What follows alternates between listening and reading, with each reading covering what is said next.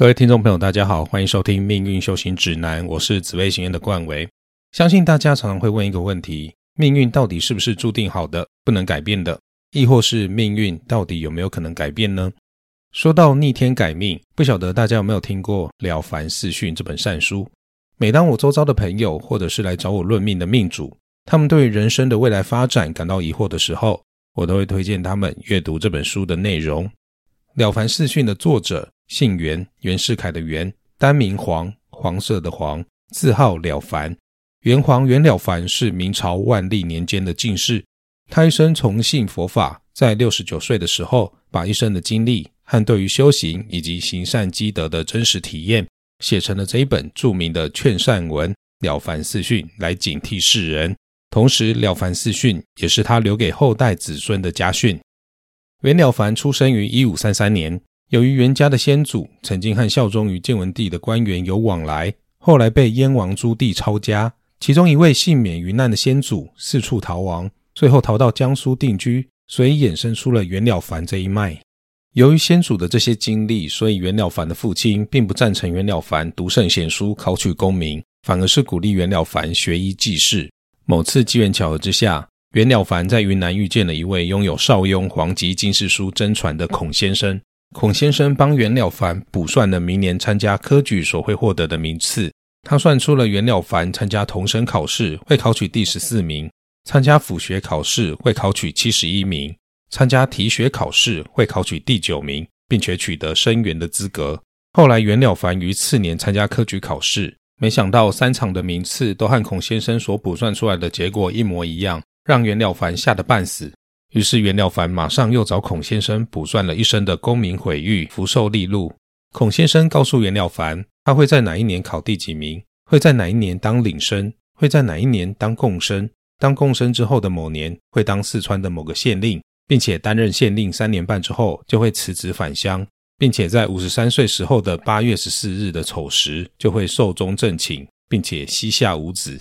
袁了凡把孔先生告诉他的这些事情全部抄录下来，并且时刻谨记。最后接受了孔先生的建议，放弃学医，继续参加科举考试。从此以后，袁了凡任何的考试排名或者是升迁的先后，都和孔先生所卜算出来的结果完全一致。有一次，上司想要帮袁了凡递补为贡生，但是袁了凡算了算自己过去所领的俸禄加总起来的数目，还没有到孔先生所卜算出来的数量。因此，他当时十分怀疑，到底能不能够顺利的成为共生。结果没过多久，申请递补为共生的文书马上就被上级单位驳回了。几年之后，某次上级单位的督导来巡查，看见袁了凡所写的五篇策论，大为激赏，马上让他递补为共生。袁了凡立刻算了算自己过去所领到的俸禄总和，竟然真的和孔先生当初所卜算出来的数目一模一样。从此以后，袁了凡更加坚信命运是注定好的。于是，对于人生已经淡然无求。他曾经到北京任官一年，那一年中间，他什么事都不做，只是每天静坐。从北京回到南京之后，他到栖霞山上拜访云谷禅师。他和禅师两个人一起在禅室里面打坐了三天。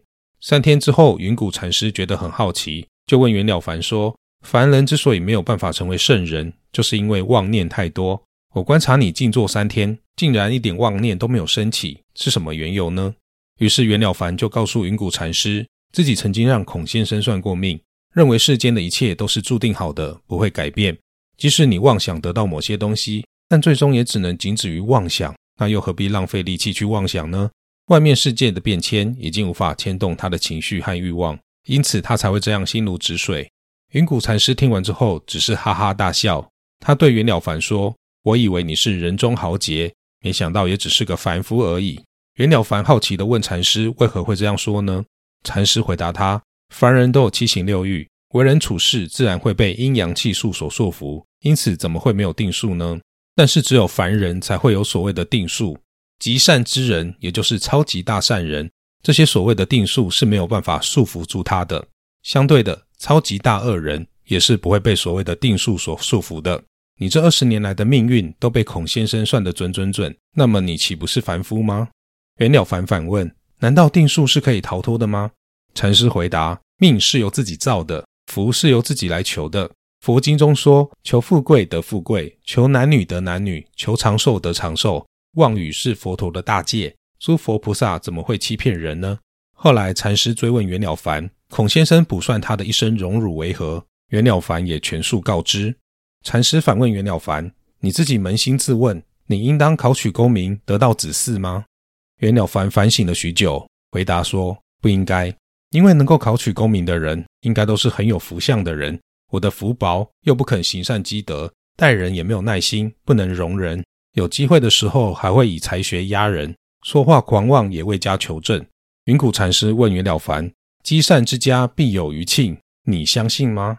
袁了凡回答：“相信。”于是云谷禅师拿出一本功过格给袁了凡，要求袁了凡每天记录，每做一件善事就画一格，如果做坏事就退后一格。先做满三千件善事，以报天地祖宗之德，并且传授袁了凡准提咒，让他修准提法门，帮助袁了凡能够快速满愿。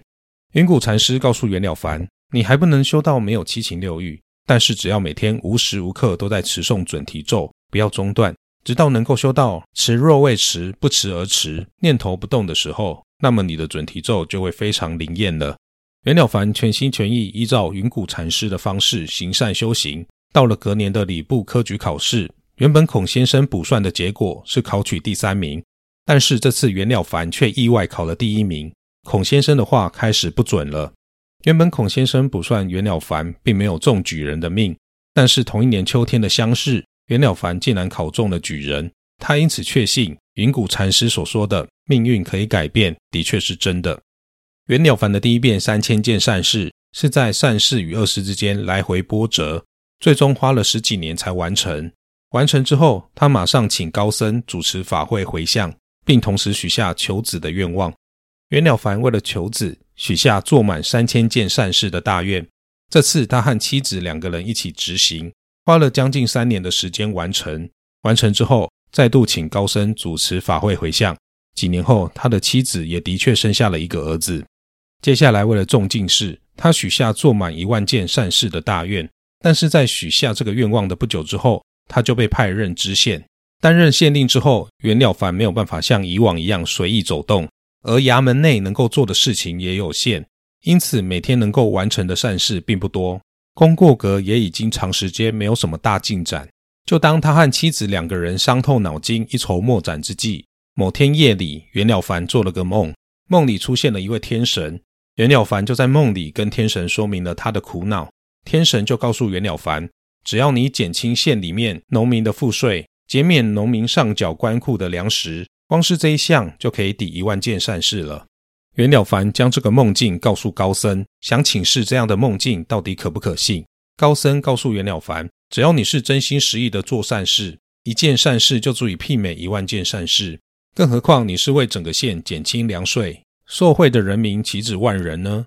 于是袁了凡又捐了自己的俸银，交由高僧带回五台山操办法会回向。孔先生曾经卜算袁了凡在五十三岁的时候会遭遇劫难，但是袁了凡从来不曾为了自己消灾延寿而发愿祈福。不过他依然平平安安度过了五十三岁，一直到他完成这本《了凡四训》时，已经是六十九岁了。他一直活到七十三岁左右才辞世。纵观这本《了凡四训》，其实重点就在改过、积善以及谦德，改掉以往犯下的过错，并且永不再犯。行善积德，为自己累积福田；为人谦和，修养品德。另外，《了凡四训》里面还有一个重点，绝对不容忽视，那就是准提咒。圣严法师和南怀瑾老师都很推崇准提咒满愿的能力。准提咒的修习仪轨，大家可以到 YouTube 搜寻南怀瑾老师所传授的方式。佛教的密宗流派发源于印度，在唐玄宗开元年间传入中国，因此中国的密法被称为唐密。唐密的祖师有三位，被称作开元三大士，也就是善无畏、金刚智以及不空。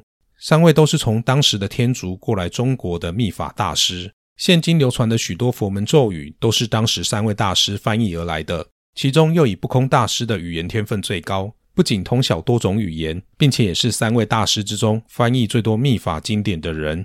唐密有普传的四大咒语，没有任何限制，人人皆可念，那就是大悲咒。尊圣咒、慧基金刚咒以及准提咒，准提咒有三大特点：第一点是世间所求之事，一切皆能随愿，心想事成；第二点是持咒时百无禁忌，不问在家出家饮酒食肉有无妻子，也不必禁讳，只要自心持诵，就能使短命众生增寿无量。第三点是此咒能灭十恶忤逆一切罪障，成就一切白法功德。一句准提咒就涵盖一切诸佛密咒。一九八七年，法鼓山的果郡法师当时还是大学生，初次接触佛法的他，当时就萌生了出家的念头。后来在同学的引荐之下，开始到农禅寺当义工。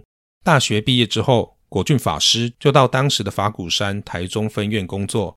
有一次，圣严法师在法鼓山上为大众上课，其中一段开示让果郡法师印象深刻。圣严法师说。当遇到天灾人祸或者是重病等等不可抗拒的业力时，应当做三件事：第一是皈依三宝；第二是吃素；第三是持二十万遍的准提咒。这是果郡法师第一次听到准提咒这个咒语名称。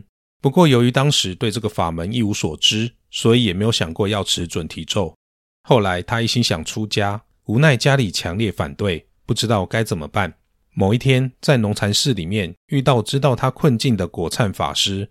果灿法师表示，已经将他想要出家的事情报告给圣严法师知道，并且转达圣严法师的指示，要持二十万遍准提咒。这是果郡法师第二次从圣严法师的话中听到准提咒这个咒语名称。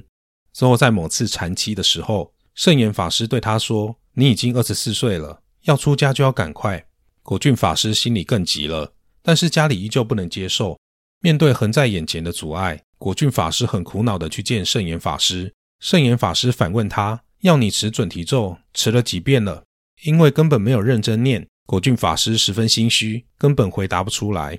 圣严法师又说：“你就是不相信他对你有用。如果相信持准提咒有用，你就会去持。从现在开始，持准提咒，拜准提咒二十万遍，把它当成你的功课和修行的方法。从那时开始。”果郡法师就下定决心要好好持咒。一年过后，就在持咒即将满二十万遍的时候，有一天，果郡法师在农禅寺里面用斋饭。圣严法师走过来对他说：“现在可以了，你回去讲出家的事。”但是果郡法师不认为激烈反对的家人会突然改变想法，也就没有回家再去提出家的事。没想到，仅仅隔两天之后，母亲主动向他说：“我想通了，出家也不是去做坏事。”去走你想走的路。一九九三年，果郡法师正式剃度出家，进入僧团。某一天，圣严法师在早斋的时候向大众开示：刚出家或者是准备要出家的，都要持二十万遍准提咒。随后，当众问果郡法师：“果郡，二十万遍持完了没有？”他向法师报告：“已经持完了。”圣严法师接着严厉地说：“念完就不用再念了吗？赶快继续念，否则障碍又会再来的。”这番话令他心生警惕，从此以后再也没有离开过准提咒了。果郡法师出家之后，修行的考验也步步展开，影响较大的是身体出现不适的状况。他说：“我常深感自己仗重福薄而信心不足，也曾身心疲乏无力，提不起精神。有回他去拜见一位德高望重的老和尚，表明自己以持准提咒为功课，请求老和尚慈悲开示。老和尚看看他，随口念出咒文前的四句偈。”稽首皈依苏悉地，头面顶礼七句子。我今称赞大准提，唯愿慈悲垂加护。接着对他说：若你一生都在持准提咒，准提咒就一生都在加持你。这段话对他影响很深。果郡法师回忆道：老和尚清楚地为我指出了一条明路，也是促使我恒持准提咒的关键之一。果郡法师提起信心，不断持诵准提咒。曾有一次类似口中吐出不明黑雾。之后，身体的不适就改善许多，能够继续精进用功。后来，法师对照经典，看到《佛说七句子佛母心大准提陀罗尼经》以及《七句子独步法》里面都有提到，若诵此陀罗尼咒满几十百万遍，会在梦中自见口中吐出黑雾。这令法师确定自己的修行并没有走错方向。果郡法师分享持咒的三个心法，第一个是信心，就是生信勿生疑。因为疑是修道的障碍，要避免存有试试看的心态。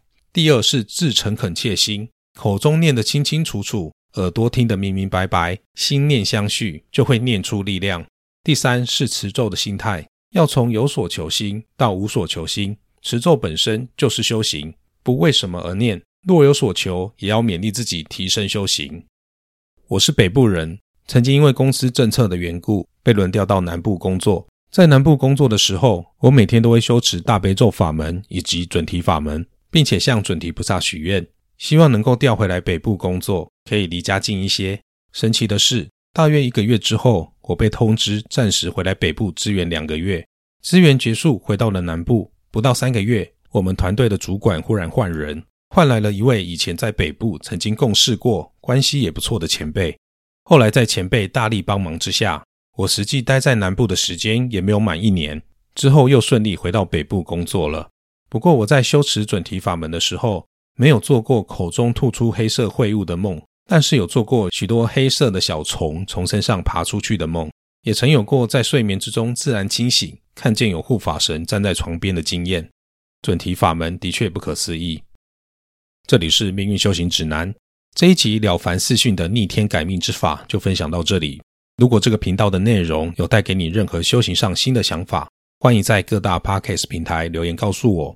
如果有任何疑问，也可以到 Instagram 私讯我，连结都在下方的资讯栏。我会尽量固定在每周一的早上六点更新，也希望大家能定时收听，一起度过忧郁星期一。我是冠维，我们下集见，拜拜。